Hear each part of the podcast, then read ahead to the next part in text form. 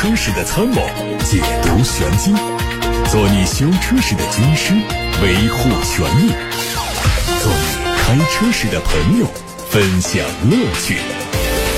调频九二七，傍晚六点半，董涛说车，只和车友在一起。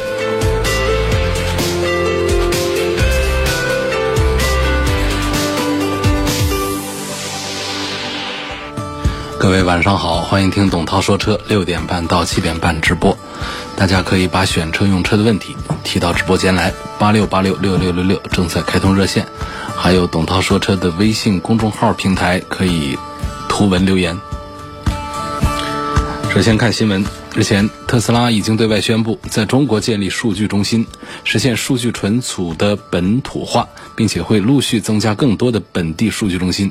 接下来，所有在中国大陆市场销售车辆所产生的数据都会存在境内，同时还会向车主开放车辆信息查询平台。连日来，由特斯拉引发的智能汽车数据安全问题。引发越来越多关注，监管层也迅速出手。国家信息安全标准委员会最新公布的《信息安全技术网联汽车采集数据的安全要求标准》草案，对车辆数据的传输、储存和跨境传输都做了相关规定。随后，针对国家网信办就汽车数据安全管理规定征求意见，特斯拉官方微博回应说，支持并响应行业发展进一步走向规范，共同助力技术创新。这次在中国建立数据中心，实现数据存本土化呢，便是特斯拉针对此前回应的落地实施。今年三月，奥迪宣布停止研发全新燃油发动机，向全面电动化汽车转型。奥迪未来的全线产品计划便成为大家关注的亮点。日前，我们从相关渠道获悉，全新一代 A4 车系的产品规划，新车继续基于 MLB 平台打造，提供轿车和旅行车两种造型，搭载基于现款升级后的燃油发动机，并搭配轻混或插混多种系统。此外，奥迪还将继 A6 e 创之后推出 A4 e 创纯电动车，外观会趋同于全新的 A4，并且在它的基础上加入电动车特有的封闭式中网等外观特征。目前 A4 车系占到到奥迪全球年销量的百分之二十左右，因此想要一次性把 A 四车型全面电动化还为时过早。推测 A 四燃油车会继续销售到二零三零年左右。第四代阿尔法的相关信息在网上传出，日媒报道说，第四代阿尔法最快在明年上市开售，中国市场可能会率先首发。从渲染图可以看到，它的整体设计轮廓。仍然是延续在售的第三代车型，前脸设计变得更加复杂，前包围的款式设计更加激进，车侧双腰线的设计比现款更加明显，尾灯组的整体尺寸更小，而且更加简洁，和尾部的装饰件连成一体，形成贯穿式尾灯的款式。尺寸方面，预计车长四米九六，车宽一米八八，轴距三米零五，宽度和轴距较现款都有增加。VIP 版本会在普通版的基础上对轴距。加长二十公分。另外，第四代埃尔法也会全面电气化，预计会以二点五升的混合动力作为主推，并且提供四驱系统。海外媒体曝光了一组宝马全新一代 X 八的路试照片，计划在今年下半年或者是明年初正式发布。动力会用上 X 五 xDrive 四五 E 车型同款的 3.0T 插混，匹配八速的手自一体变速箱。它的前脸采用的是宝马 X 七同款的大尺寸双肾进气格栅，两侧可能会提供全新的分体式 LED 头灯组。C 柱呈现的是溜背的造型，量产版可以选装金属的行李架。车尾是选用了双边单出的排气，尾灯组会和 X 六车型高度相似。我们在国家知识产权局最新一批的专利公告上发布了一款来自于上汽通用的全新 MPV。从外观图来看，尺寸和 GL8 相当，前脸采用了大面积的封闭式的面板，中间。可以看到充电插口盖板的造型，大灯的造型非常前卫时尚，两侧带有向下延伸的獠牙式的造型。车尾的侧面从 A 柱到 C 柱之间能够看到明显的 GL8 陆尊的影子。D 柱是全新的风格，非常个性。尾灯造型和前大灯呼应，并且没有采用贯穿式的设计，中间应该是一条贯穿式的镀铬装饰条。整个外观比目前的 GL8 更加年轻运动。从目前的信息来看，这款全新。的 MPV 可能就是全新一代 GL 八的电动版本。新款林肯领航员的路试照片，预计新车会在今年的下半年亮相。在外观看到，前脸是针对格栅做了优化，大灯组有调整，整体结构更简洁。内饰的升级并没有想象中的巨大，并且没有配备最新的人机交互系统，而是继续采用双屏的分屏设计。仪表盘和中控屏的尺寸比现款更大，动力估计还是继续用 3.5T 的双涡轮增压 V6 发动机匹配 10AT 的变速器。新款的林肯领航员。二零二一款理想 ONE 已经上市了，它的卖价是三十三万八和三十四万八，六月份会按顺序交付订单。新款的内饰、外观造型都没有变化，主要是在驾驶辅助系统的软硬件和配置上有一点升级，只提供六座的版本，用的是一台一点二 T 的发动机和电动机组成的系统，纯电续航里程提升到一百八十八公里，综合工况下的续航里程是一千零八十公里。日产官方消息，日产全新的 ePower 技术会在今年下半年引进到东风日产的轩逸上。它的技术拥有更轻量、更省油、更静谧的效果。在 ePower 落地中国之前，其实它已经在日本广泛应用。2016年就有 ePower 车型的上市，截止到今年三月，ePower 在日本本土已经拥有了超过五十万个车主。东风日产在今年。要引进轩逸上的 ePower，其实已经是第二代的技术产品。它比第一代拥有更轻量级的部件，逆变器的体积缩小了百分之四十，重量减轻了百分之三十，电机的扭矩增加了百分之十，发动机的热效率已经达到了百分之五十。根据规划，到二零二五年，中国市场会有六款搭载日产 ePower 技术的新车。二零二一款的起亚 KX 三傲跑上市，五款车型的售价区间是十万八千八到十三万六千八。这次是小改款，主要针对配置做升级。风尚版、潮流版配置售价都不变，舒适版、全能版配置有升级，另外还新增了焕新版，动力还是一点五升的自然吸气，搭配的是 CVT 无级变速器。广汽传祺的 GS 四 Plus 已经在上海车展上亮过相，将在五月三十一号开启预售，今年三季度正式上市。前脸是配的分体式大灯组，有独特的 LED 行车灯，还有熏黑的网状进气格栅。全新智能座舱、大尺寸的中控屏、液晶仪表，还有智能驾驶互联系统，让内饰的整体科技感明显提升。动力上新增了一款 2.0T 的发动机，它的起售价估计是在十三万元左右。您正在收听的是董涛说车，欢迎各位继续回来听董涛说车，解答大家的选车用车问题。来看来自八六八六六六六六后台的消息，有位叫天道的网友说：“涛哥你好，我的大众朗逸啊，油表显示还可以跑七十五公里呢，我是五十一升的标称油箱。”昨天晚上加油居然加了四十九升，这是江夏的一个新开的加油站，优惠好大，是不是有问题啊？然后我以前加满油显示可以跑六百三十公里，这次显示可以跑五百六十公里，那么加油站的计量是不是有问题？这我说不准啊，谁家的加油站的计量有没有问题？按照一般的说法呢，就是咱们的计量部门会定时的检查各个加油站的加油机，并且会打封签。但是呢，确实在坊间也不时的传出有一些加油站有短斤少两的这种情况，所以我没有办法判断你是不是有什么问题。但是另外说一下这个油箱的容积啊，倒是可以聊一聊。这个汽车的油箱的标称油箱啊，其实并不是说它的最大的实际容量，而是它最大的一个合理的容积。所以普通的一个油箱呢，也就是说在标注的容积之外，可以再多加个百分之十都没啥问题，就是能加进去，但是它是不合理的。所以，而且厂家如果标注的油箱容积是六十升的话呢，那最多可以加到七十升，甚至七十五升。所以，日常在实际生活当中加到这个标称的容积就不要再加了。那么，你这个油箱呢是标称五十一升，你加了四十九升，这其实说是不过分的。这是第一个，第二个呢，就是新开的加油站优惠大了以后呢，你又担心它有问题，这个我也不好判断了。因为作为一个营销活动，它一升油卖一块钱也可以，他愿意投入补贴来扩大它的宣传影响。我们不能说这他就是在呃卖水货卖假货，计量有问题，这这个其实也判断不了。如果它是高价呢，我们认为它的价格不合理；如果它低价呢，我们担心它的质量有问题，那就把这些加油站全都打死了。所以我觉得，从我的直觉告诉我呢，天道你在那个新开的加油站，加的这一箱油呢，看起来好像没什么大的问题呀。有位网友问，我想咨询一个问题啊，我的车呢不在我名下，在我爸名下，然后现在年检需不需要我爸的身份证？我现在只有行车证，能不能去年检？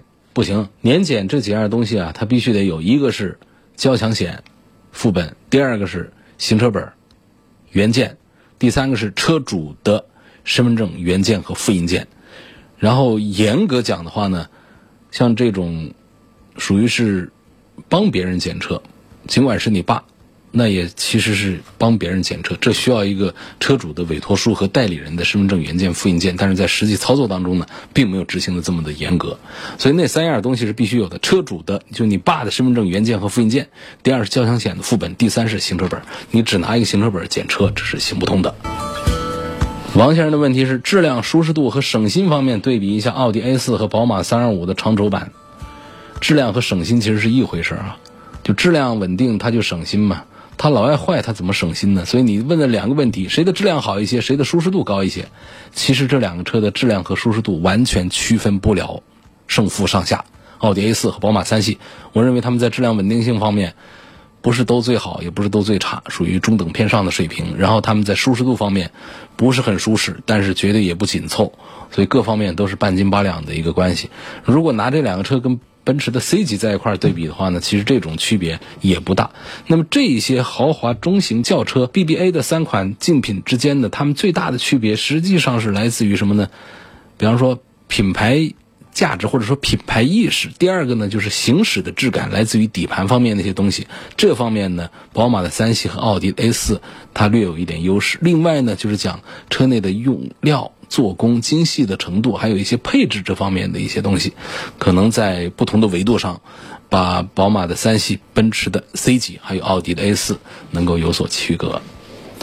林先生的话题关于几款豪华的轿车，他们分别是捷豹的 XFL、大众的辉昂、凯迪拉克的 ST 六、沃尔沃的 S 九零，今年四十岁。问三个点：一个是舒适感，第二个是驾驶感，第三是故障率方面。舒适度这几个车当中啊，我觉得 XFL 算不上啊，它的舒适度做的不好。辉昂肯定舒适度是做的可以的，然后凯迪拉克的 ST 六和沃尔沃的 S 九零也不是主打的这个舒适程度方面，所以这当中呢，可能大众的辉昂的舒适度要好一些。从驾驶感受方面呢，这四个车当中，我最认可的还是捷豹的 XFL。然后在故障率方面呢，我就不认可捷豹的车，那大众的辉昂。应该在故障率方面控制的都还是不错的。凯迪拉克、沃尔沃他们的水平故障水平也都是处在相似的阶段。那么今年四十岁的这位林先生啊，从这三个维度来挑这四个车的话啊，其实我给你的建议呢，就是辉昂不值得看啊。虽然说它车刚才我也肯定它不错，但是毕竟我们四十岁来买一个。呃，比较豪华的轿车还是需要一点豪华的品牌，它的保值啊，它的面子各方面更有顾及，保障更好一些。那么捷豹的 XFL 呢，据说新款会有很多的提升。那我们在车展上也看了一下，那么市场的反馈呢，还得等出来再说。所以现款的老款的捷豹的 XFL 也不做考虑了。好，接下来还剩下两个选项：凯迪拉克的 ST 六，还有沃尔沃的 S 九零。如果要讲这个。驾驶舒适、故障率方面，刚才我们分不出来。但是呢，这两个车当中呢，如果要讲到这个性价比这个单元上讲呢，我恐怕会赞成凯迪拉克的 XT 六要多过于沃尔沃的 S 九零。下面有个朋友问：这驾照过期还能不能做年检？驾照年检呢，它要分几种情形啊？它不是一刀切的，就要看你这个嗯过期了多长时间。比方说你过期的时间很短，那是没有问题。多长较长，多短较短的。比方说我的驾照才过期了几天时间，这都没有什么问题。或者说比较长的呢，我超过了三年，这种的话那都需要重新再考。具体的数字跟大家讲呢，就是一年之内你可以办理满期换证的业务，一年之内正常办理。但是换证之前呢，你不能开车。记住啊，驾照上的那个时间日期过一天你都不能开车了，但是一年之内你是可以去正常办换证的。逾期一到三年呢，你还需要通过科目一的考试，通过了，恢复你的驾照资格。通常来说呢，超过有效期一年不到三年的驾证呢，会被系统自动注销掉，显示你没有驾照。但是呢，你通过了科目一考试之后，可以恢复驾照。如果你的驾照过期超过了三年，只能重新报名再考驾照。所以大家记住这个驾照的换证时间，加强一下换证的意识啊！可以通过交管的幺二幺二三手机 APP 来了解驾证的信息。驾证有效期满前九十天。就可以开始办换证了，不用等到到期再换，提前九十天，交管系统就可以接受你的换证业务申请。一个网友说：“我看中了逍客，它的变速箱故障率是不是很高？大概跑多少公里才会出现故障？它在政府补贴的范围之内吗？”政府补贴我好像没有听到，对于我们这种传统燃油车的补贴，包括我们对于新能源汽车的补贴，已经是逐步的退坡到了历史上的最低点。日产汽车的小排量发动机，他们配的小型的 CVT 变速箱的这个故障率的确比较多见，比较高。现象表现主要是异响啊、漏油啊、抖动啊、什么顿挫呀。几万公里出现比较多呢，五万公里左右出现的比较多。常见的原因还是设计问题，导致核心部件像钢带呀，有些东西容易磨损。严重情况下需要大修变速箱，那花费就是上万块。希望推荐一个二十岁的女孩代步用的车，日常代步三厢的那种，价格在二十万元上下。牌子的话呢，没什么要求，主要就是二十万上下的三厢代步车。那我推荐你可以买一个宝马一系的二点零 T，啊，或者是迷你之类的都可以，油耗都不高，挺划算的。如果买这个普通品牌呢？虽然车会更大，配置也会更高，但是跟这些豪华品牌的气质比起来，还是不太适合二十岁的女生。这位女生的留言当中特别提到了能够节油一点最好，所以这种车的耗油水平应该都不会让大家无法接受。家里有留学免税的购车指标，女士日常用车兼自驾游，问了几个车，Q5L、英菲尼迪 QS50、沃尔沃 XC60 等等。呃，女士用车呢，我。觉得这几个车当中，还是看奥迪的 Q5L 吧。不管是男士还是女士，这当中呢，英菲尼迪因为品牌的原因，现在也不做推荐。这个品牌现在做的是越来越弱了。沃尔沃的 XC60 和奥迪的 Q5L 之间，我还是占奥迪多一点。李昂留言说：“涛哥你好，我原来是看中了本田 CRV，那周末去华中车展看了一下车呢，感觉内饰设计太差了，塑料感太强。然后我看了东风标致4008 1.8T 8AT 实力版。”啊，内饰外观配置都很满意，算上置换补贴有三万多的优惠呢，挺心动的。那么希望你能够排开本田和标致这两个车标啊，排除保值率这样的一些因素来讲一讲这两个车应该怎么选。我这告诉你啊，全国范围的 SUV 的销量冠军呢，就是咱们东本田的 CRV，就是它和标致4008在一起来对比的时候。可能有一些单元上，比方说像这个底盘的一些质感和实力方面呢，跟标志的调教有一些不同，但是总体上整车的完善度、保值率，你抛开不谈，我觉得这个其实不对啊。好，我们仍然可以不谈它。那就整车的这个综合平衡度来讲的话呢，每个月。三万多人在选择买 CRV，那绝大多数的产品呢，每个月都只有几百个人、几千个人在选择买它。那么这种情况下是为什么？是因为大家都选错了？不对，一定有它的道理在。所以我还是认可呢。如果当我们在几个车当中纠结着，其中有 CRV，然后我们不知道选谁的时候，又怕选错了的时候，有一个不冒险的一个选择，它错也错不了多远，就是你买全国热度最高的一个车就可以了。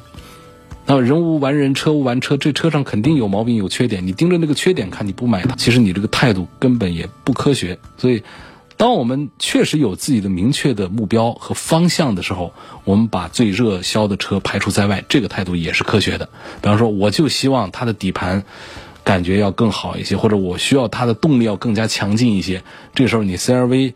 你达不到我的要求，尽管你是全国的销量王，我不买你，这个态度也是科学的。但如果我们的诉求本身就不清晰的话，我们看了一下，哎呀，我感觉它这个门板上怎么有点塑料感，这个车我不要了，转身去看别的车，那个车它刚好它的门板上塑料感不强，所以我们就把那个车买了。你想想这个选车的态度是不是不科学啊？所以这两个车当中呢，我觉得从大面上讲呢，还是应该优先考虑 CRV，除非说我们对。这个标志的底盘调教啊，还有一些外观内饰上的设计的点非常的心动，包括它 1.8T 配 8AT 的这个动力组合也比较强大。从这些角度上来选择东风标致的4008也是对的。彭先生反映的一个问题呢，是在华中车展上跟 4S 店签了订车合同，交了定金，然后实际买车的时候发现啊，这个价格不一样，比车展上报的价高几千块钱。我要求怎样怎样，结果呢，这店里不同意。这种情况呢是非常的多见啊，在车展上买车啊，对大家什么样的销售员、什么样的价格都敢跟你承诺，什么样的字都敢签，什么样的章子都敢给你盖。盖完之后，车展结束，真到店里去提车、买车、办手续的时候，可不这样了。那价格不可能是按照这个车展现场的给你来，所以这种投诉啊是特别多见。而且呢，媒体曝光无效，工商协调无效，就是就是明明白白白、赤裸裸的，就是这种欺骗欺诈，因为它太多了，也就弄不过来。所以各位四 S 店的听到了这样的信息之后呢，大家可能会。更加放开手脚的去做这样的欺骗行为了，因为根本就忙不过来来查处这些，我们工商部门也忙不过来。你就这点案子的话呢，我们去法院里面去立案的话，这本身也是一件比较麻烦的事。就是看准了这么一些这个空档呢，才会有这个车展上啊虚报低价，然后实际上呢又把我们消费者定金框进去，要求用高价卖车这样的一些情况。这只能是提醒我们消费者这个端口。提醒消费者这个端口，就是你几乎没有办法来防范这种情况。你说到大的 4S 店出这种事儿，就是大的 4S 店。你说你跟我签好定金，言字旁定，宝月头定，他你让他怎么签他就怎么签。说你得签字盖章，是我签上自己的大名，盖上我的公章，我附上我的身份证，我最后我就不按这个价格给你卖车，你怎么办？说起来很无奈啊，因为每一次大的车展过后，我们节目组接到这样的投诉就不计。其数，我们根本就忙不过来，说一个个的去协调，无解啊！这题很悲哀，很悲哀，没有办法解决。奔驰 C 两百和 GLA 这两个车，女生买哪一个好？哪个更保值？你开的稳稳当当的那种感觉是买个 C 级，想开的更加的时尚一点。呃，活跃一点的话，新鲜一点，G L A。从保值来讲，肯定是销量更大的 C 级要更保值一些啊。从保值的角度推荐 C 级，呃，大多数人也都在买 C 级，G L A 的销量其实是比较差的。王先生的问题是，帕萨特和迈腾三三零 T S I 低配的性能和空间方面对比一下。本人四十岁左右，在企事业单位上班。这平时是真不关心车，这样的两个车哪来的性能上的任何的区别，空间方面的任何的区别呢？帕萨特就是迈腾，迈腾就是帕萨特，所以他们在外观上会一丁点儿的区别，你完全可以依照外观上的喜好，或者说一汽大众和上汽大众的 4S 店哪个离你近，你就买哪一个去。有个网友希望我分析一下比亚迪宋和唐的 DMI 的技术。不知道是选他们纯电的还是买它混动的，哦，这个话题还是值得一聊啊。比亚迪的 DMi 这个技术，我觉得跟它的纯电一样的都是惊为天人。这个纯电的技术，它有个刀锋电池，确实是做的非常的强。另外呢，它的超级混动 DMI 呢，也值得跟大家来分享一下。丰田公司的混合动力技术是世界闻名，本田后来差点就有一种说法叫后来居上，因为它在 B 级车上的。混合动力的销量已经超过了丰田的凯美瑞。其实，其他品牌在丰田和本田的面前谈混动的话呢，不管这个品牌的主机厂的总公司的规模有多大，其实都是在丰田、本田的混动面前是小弟。呃，那么在我们国内市场呢，也是鼓励汽车混动化的这个方针，发展混动技术呢，已经成为各个车企都必须要重视的一个问题。比亚迪呢，一下子就发布了。几款混合动力车，就 DM-i 技术的，包括唐的 DM，这几个车呢扎堆上市，并且价格覆盖从十万到二十几万，就可见呢整个比亚迪对混合动力技术的车型是非常有兴趣。这个 DM 超级混动系统是个什么意思呢？就是它是以电为主的混合技术，就它使用了超大容量电池和高性能大功率的电机为基础。它不像其他厂家是以燃油车为主体的混动技术，它是以电为主体的混动技术。